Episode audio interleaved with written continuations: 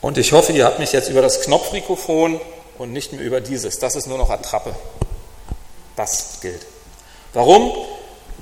Ich bin kein Künstler, ich kann auch nicht gut zeichnen, aber das, was mir wichtig ist, dass es heute bei euch in den Köpfen bleibt und was ich glaube, dass es auch von Gott her wichtig ist, dass es bei euch in den Köpfen bleibt, das wird hier an der Wand sein. Also wenn ihr die ganze Zeit nicht klarkommt mit dem, was ich sage und rede, aber ihr habt die Grafiken verstanden, dann reicht das völlig.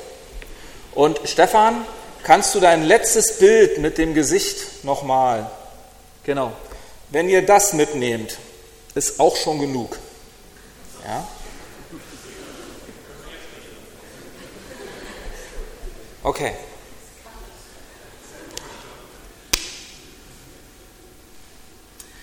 Jeder Lebenszyklus, in dem wir uns bewegen, und wir haben von einigen Lebenszyklen eben schon gehört, funktioniert nach dem gleichen Schema.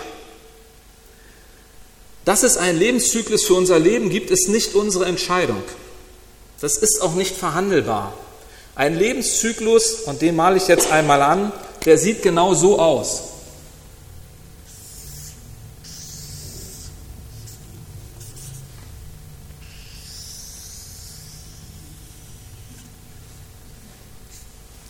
Das ist unsere Geburt. Und das ist unser Tod. Das ist nicht verhandelbar. Aber dazwischen gibt es Entwicklungsstufen, frühe Anfänge, Entwicklung, Reifezeit, Niedergang. Gewährend macht keinen Sinn. Ich habe lange überlegt, wie man da vielleicht ein sinnvolles Wort bei rausbekommen könnte. Am liebsten wäre mir folgendes Wort gewesen.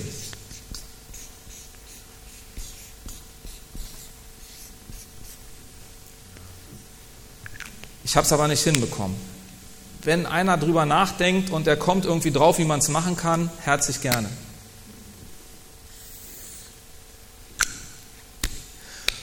Wer war letzten Sonntag hier? Sehr schön. Thomas Honecker hat gepredigt. Und er hat in seiner Predigt am letzten Sonntag darüber gesprochen, wie es mit unserem freien Willen ist.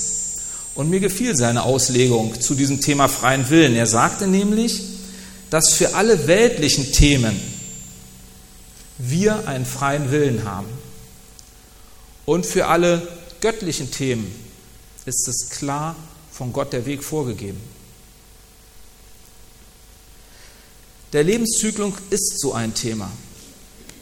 Der Start und das Ende ist für jeden von uns klar von Gott vorgegeben. Aber der Weg dazwischen, unsere Anfänge, unsere Entwicklung, unsere Reifezeit und auch unser Niedergang ist von uns veränderbar. Und genau über diese Veränderung haben wir gerade von Thorsten gehört. Er hat immer wieder, wenn Veränderungen anstanden, hinterfragt, sich hinterfragen lassen, hat Menschen gefunden, mit denen er sich austauschen konnte und die ihm auf seinem Weg in seiner Entwicklung weitergebracht haben. Und ich beschäftige mich auch seit geraumer Zeit, Doris hat es schon gesagt, mit dem Thema Veränderung in meinem Leben.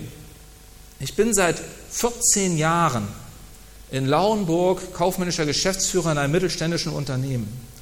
Und dieses Unternehmen hat sich in diesen 14 Jahren sehr positiv entwickelt. Wie sieht so eine Kurve für solch einen Prozess aus? Denn das, was für uns als Menschen gilt, gilt auch für Firmen und Unternehmen. Auch wir sind dort gestartet. Mein Start war hier und die Veränderungskurve, ich male sie mal bis hier, ist gewesen. Und ich durfte hier in das Unternehmen einsteigen und ich behaupte jetzt nach 14 Jahren bewegt sich das Unternehmen hier. Wir sind in einer super Reifezeit. Es läuft, könnte man sagen. Und es läuft auch für mich. Ich habe dort sehr gute Mitarbeiter finden können. Wir haben uns, was die Umsätze angeht, was die Entwicklung des Unternehmens angeht, sehr, sehr positiv entwickeln können, was dazu geführt hat, dass viel Geld investiert wurde. So richtig schöne Entwicklung, wie man sich das vorstellt. Und da könnte man ja auch sagen, Mensch, super, Sigmar, lass das mal, du hast jetzt noch 15 Jahre Zeit, dann gehst du in Rente und dann kannst du das doch mal schön laufen lassen. Und das ist etwas, da komme ich nicht so mit klar, weil ich genau diesen Prozess hier kenne. Und weil ich weiß, dass das auch für Unternehmen gilt und dass das auch für mich gilt. Und das ist ein Weg, wenn ich hier bin, weiß ich, Achtung, der, man nennt das Englisch Break-Even Point. Hier ändert sich einiges. Und wenn der erreicht ist, setzt leider unweigerlich die Kurve in Richtung Niedergang ein. Und deswegen ist es sehr gut, sich zu überlegen, wann ist der richtige Zeitpunkt, um eine Veränderung einzuläuten. Und der ist nun mal hier. Und ja, Sie können mir glauben, wenn man eine Veränderung einläutet, dann ist erstmal etwas schlechter. Und ja, so geht es mir auch gerade. Meine Veränderung, mit der ich mich beschäftigt habe an dem Standort in Lauenburg, ist, dass ich gesagt habe zu meinem Chef, der Standort braucht einen neuen, eine neue Führungspersönlichkeit. Ich möchte gerne etwas Neues machen. Ich möchte mich verändern und das passte ganz gut, weil in Wiesbaden eine Stelle frei geworden ist, nämlich die von meinem Chef, weil er sich auch verändert hat in die nächste Ebene. Und er sagte, Mann, wir haben hier gerade eine Stelle ausgeschrieben, da kannst du dich ja drauf bewerben. Und ich habe mich auf die Stelle beworben und ich habe den Zuschlag bekommen, ab 1.10. werde ich nach Wiesbaden gehen. Und wenn ich nach Wiesbaden gehe, mindestens vier Tage die Woche, hat das natürlich Veränderungen für unsere Ehe, für meine Lebenssituation hier, für meine Lebenssituation in dieser Gemeinde, für unsere Kinder. Und ich kann Ihnen sagen, das ist erstmal negativ. Und es könnte doch so schön positiv weiterlaufen, aber ich glaube und davon bin ich felsenfest überzeugt, dass die Kurve sich ins Positive wendet. So wie Thorsten erzählt hat, dass er in seinem Leben Veränderungen vorgenommen hat, als er bei Autolief war, ist genau das Gleiche. Hat er für sich aus Gesprächen heraus festgestellt, nee, ich muss noch mal was anderes machen. Das hatte erstmal zur Folge, neue Ausbildung wieder anfangen. Wer schon mal Geld verdient hat und auf einmal kein Geld mehr hat, weil er wieder in der Ausbildung ist, der weiß, was Thorsten durchgemacht hat. Erstmal gucken müssen, andere Wohnung, wie sieht das aus, wie komme ich damit klar. Aber der Weg hat sich für ihn mit dem, was er in seinem Leben vorhatte, positiv verändert. Und genauso ist diese Kurve, wenn man das jetzt weitermalt, hat ja auch wieder so ein Ding, kam eine neue Veränderung bei ihm. Wenn ich sagen, dass nur die Farben ausgehen, ein paar habe ich noch. Ja. Wieder hat er hier die Entscheidung für sich getroffen, ich muss was verändern. Ich mache nochmal eine Ausbildung. Ich wechsle und ich gehe rüber und ich fange etwas Neues an. Und wieder ging die Kurve so. Und genauso habe ich das bisher in meinem Leben eben auch erfahren dürfen. Dass dieser Bereich der richtige Zeitpunkt ist, um Veränderungen einzuläuten.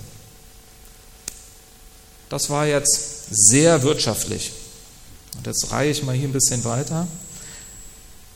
Es gibt sehr viele Geschichten in der Bibel, die sich genau mit diesem Thema beschäftigen. Hiermit und hiermit. Und eine Geschichte davon steht in Lukas 15, die Verse 11 bis 32. Das ist das Gleichnis vom verlorenen Sohn. Der Titel ist nicht so ganz eindeutig, weil in dem Gleichnis kommen zwei Söhne vor. Und welcher von den beiden Söhnen ist denn jetzt der verlorene Sohn?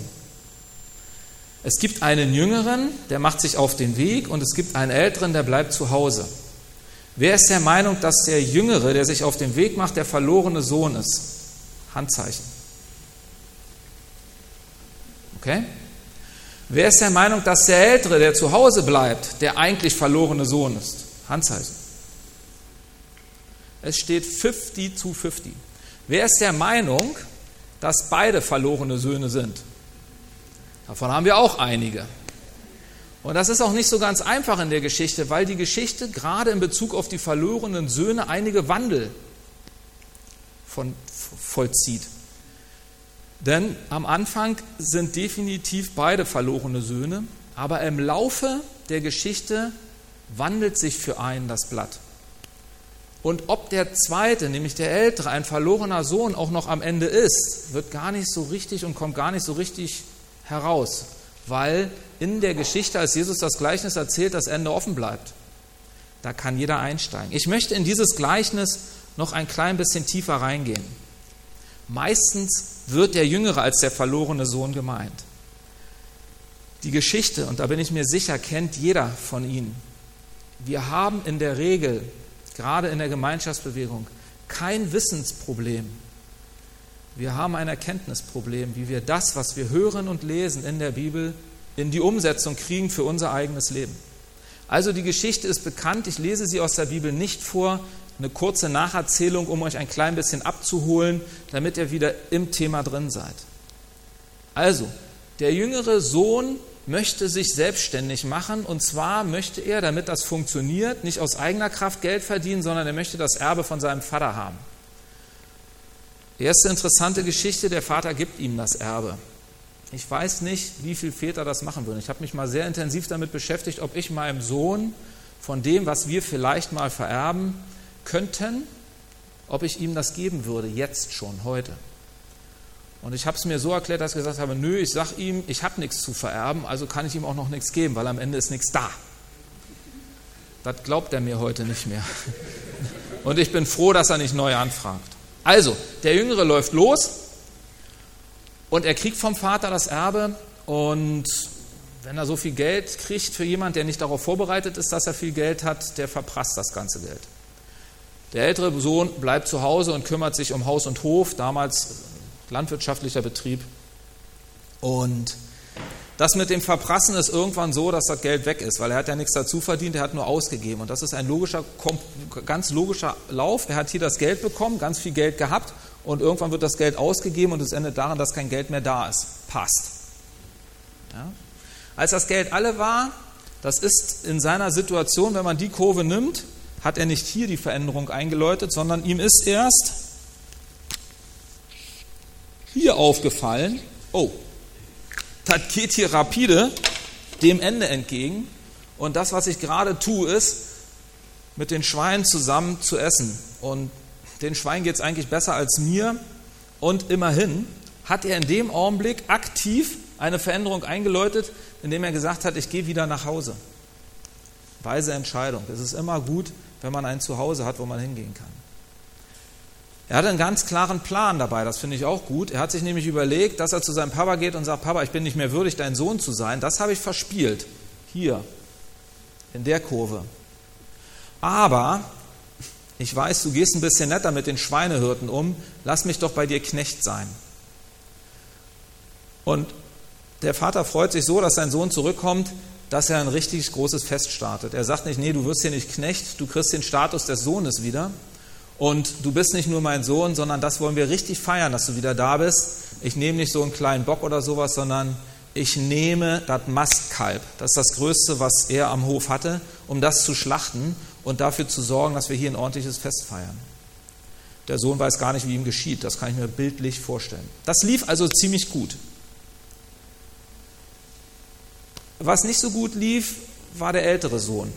Der ältere Sohn hat sich das nämlich von außen angeguckt und hat gesehen, ups, da ist ein Fest, was ist da los? Und warum wird da gefeiert? Und der Vater sieht das und trifft eine weise Entscheidung und sagt, hey, bevor da richtig Stress aufkommt, gehe ich mal zu meinem Junior hin und guck, was ist da eigentlich los? Und er unterhält sich mit seinem älteren Sohn und in der Geschichte passiert einiges und darauf möchte ich noch ein klein bisschen tiefer eingehen. Denn dieser ältere Sohn hat seine Erwartungshaltung gegenüber seinem Vater, die er hat, nie geäußert. Er hat nie gesagt, was er eigentlich will. Aber jetzt in der Diskussion mit seinem Vater kommt es heraus. Und seine Vorstellung von der Zusammenarbeit mit seinem Vater gründet sich auf drei Säulen. Und zwar auf die Säule Leistung, Moral und Verzicht. Und darauf möchte ich ein klein bisschen tiefer eingehen. Im Bibeltext steht drin, der Sohn antwortet dem Vater, siehe, so viele Jahre diene ich dir. Der erste Vorwurf des Sohnes, siehe, so viele Jahre diene ich dir. Mit Leistung hat er versucht, sich etwas zu erarbeiten bei seinem Vater. Und er hatte daraus eine Erwartungshaltung abge gegolten. Er hat gesagt, ich möchte dafür, dass ich dir so treu diene, auch irgendetwas bekommen.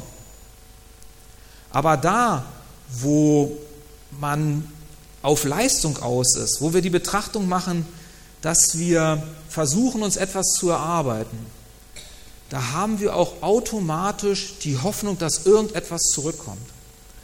Und das war in diesem Fall ja nicht der Fall, denn der Sohn, der ältere Sohn, hat von seinem Vater objektiv nichts bekommen. Und es gibt eine zweite Geschichte, die, auf die er antwortet, auf die Frage seines Vaters, was ist eigentlich los? Nie habe ich deine Gebote übertreten. Das ist die zweite vorwurfsvolle Bemerkung, die vom älteren Sohn kommt. Dies ist eine, würde ich sagen, sehr überhebliche Selbstüberschätzung. Denn dass der ältere Sohn nie die Gebote übertreten hat, das Wort nie ist sehr umfänglich und mit Sicherheit hat auch er in irgendeiner Form irgendwann mal die Gebote übertreten. Aber er sieht das nicht, sondern es gibt hier eine klare Moralvorstellung bei dem älteren Sohn, der sagt, ich bin derjenige, der zu Hause war. Ich bin derjenige, der alles das getan hat, was du von mir verlangt hast.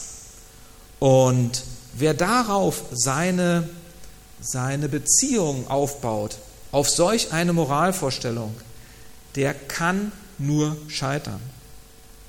Moralische Maßstäbe sind nicht geeignet dafür, eine Basis zu sein, auf die wir unser Christsein aufbauen können.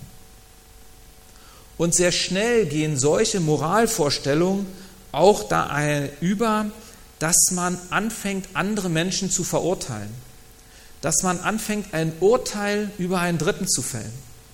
Dass man sagt, guck mal, ich habe doch so gut gearbeitet und alles getan.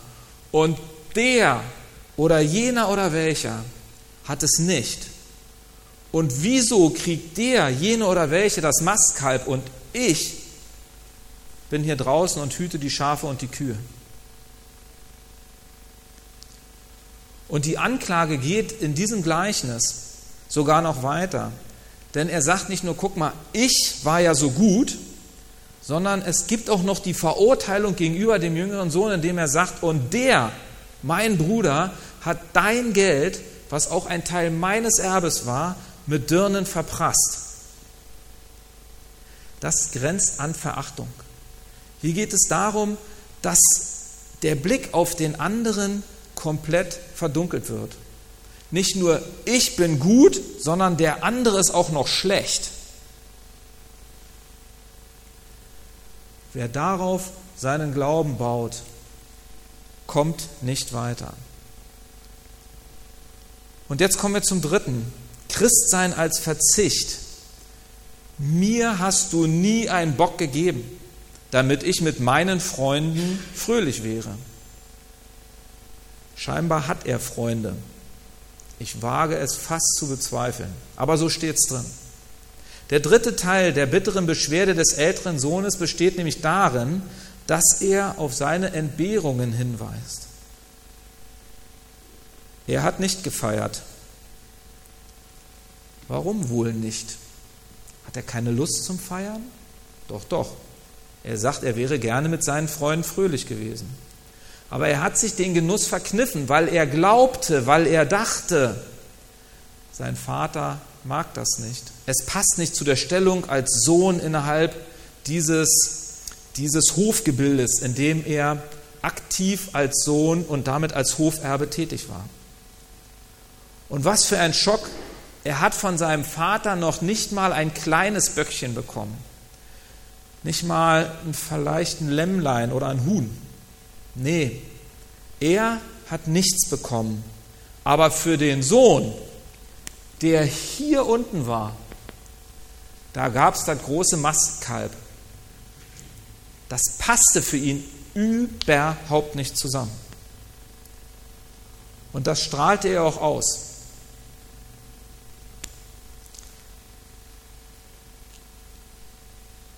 Der ältere Sohn steht in seiner Kurve was seine aktuelle Situation angeht, kurz vor Niedergang. Und er braucht definitiv Unterstützung von außen, um da wieder rauszukommen. Er schafft es nicht alleine. Und das hat sein Vater gesehen und sein Vater geht zu ihm hin und sagt, wie sieht's denn aus? Er kommt aber nicht, der Vater, als Besserwisser, als derjenige, der weiß, wo es lang geht.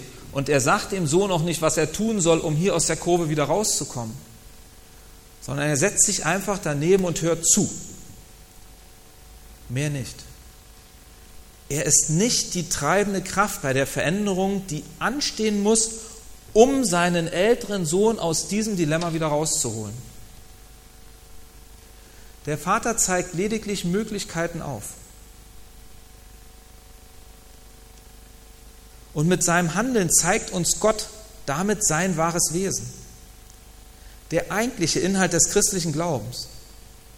Christsein ist Leben in der Gemeinschaft mit Gott. Und das ist auch das Erste, was er in dem Gleichnis zu ihm sagt. Mein Sohn, du bist alle Zeit bei mir. Das sagt Gott zum älteren Sohn. Mein Sohn, du bist alle Zeit bei mir. Und damit ist auch alles gesagt. Das Christsein besteht eben nicht aus Leistung und Pflichterfüllung, sondern aus der Nähe zu Gott. Daraus können wir die Kraft ziehen. Der himmlische Vater möchte eine unmittelbare Beziehung zu uns haben. Er möchte nicht dass wir für ihn irgendetwas tun.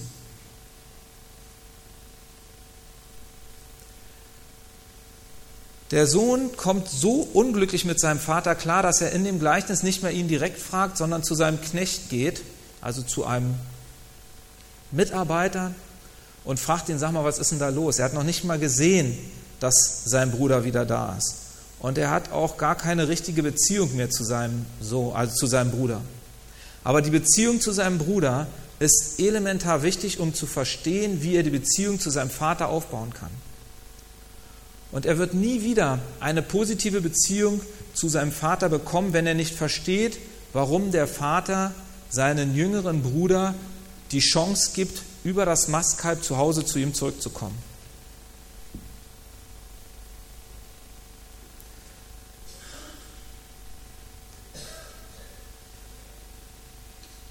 Der Vater zeigt hier seinem älteren Sohn ganz klar auf, was wichtig ist.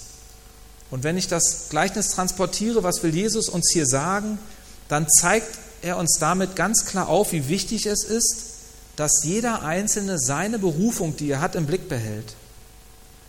Gott begleitet uns in jeder Situation, die wir durchleben, angefangen von hier bis hierhin. Aber wann wir wie, welche Entscheidung treffen, das obliegt uns. Und welche Veränderung das bewirkt, ob die dafür sorgen, dass es erstmal schlechter ist, damit es später besser werden kann, obliegt uns. Wir sind die treibende Kraft dabei. Und Jesus ist unser Begleiter.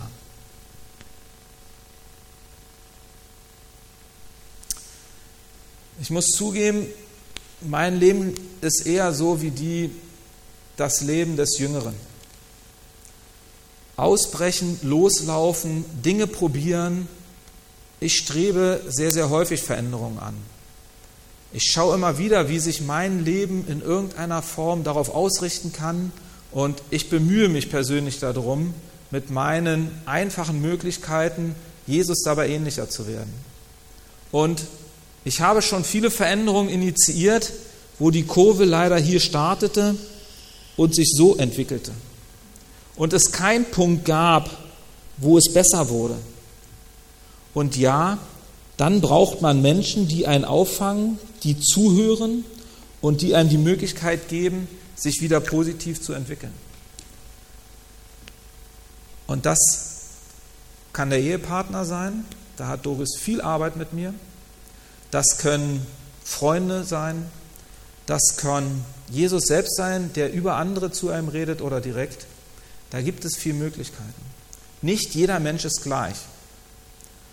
Daher gibt es ja dieses schöne Gleichnis mit den unterschiedlichen Brüdern in diesem Fall. Und man könnte sicherlich noch viele Facetten dazu bringen. Aber jeder Einzelne muss sich natürlich fragen, wo sein Veränderungsprozess und wo er gerade in seinem Lebenszyklus steht und wie eingefahren, festgefahren oder wie offen er auch dafür ist, etwas in seinem Leben zu verändern. Und glauben Sie mir, es ist einfacher, hier etwas zu verändern, als wenn man sich in dieser Situation befindet. Das gilt im wirtschaftlichen genauso wie im persönlich-menschlichen. Der erste Schritt ist immer, dass man es erkennt. Fragen Sie sich bitte, wo Sie stehen. Diese Grafik ist sehr einfach. Nehmen Sie die bitte mit. Tauschen Sie sich darüber aus und hinterfragen Sie Ihren eigenen persönlichen Lebenszyklus.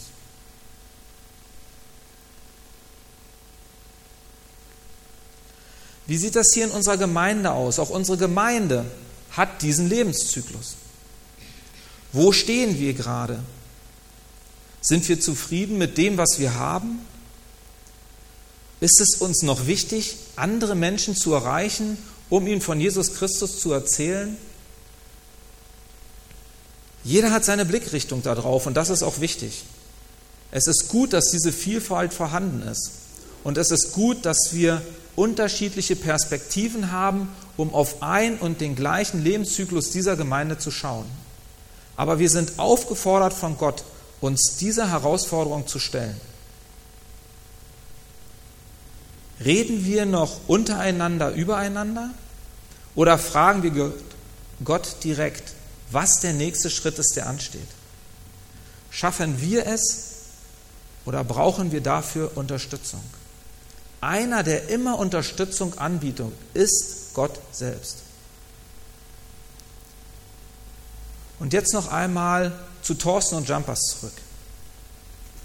Thorsten hat hier erzählt, aber er hat nicht alles erzählt. Es fällt ihm nämlich schwer, das zu sagen. Thorsten hat erzählt, welche positiven Projekte gerade laufen. Und Dose und ich haben das Privileg, dass wir von Thorsten und Miriams Sohn Mika die Pateneltern sein dürfen, sodass wir sehr, sehr eng auch mit der Familie verknüpft sind.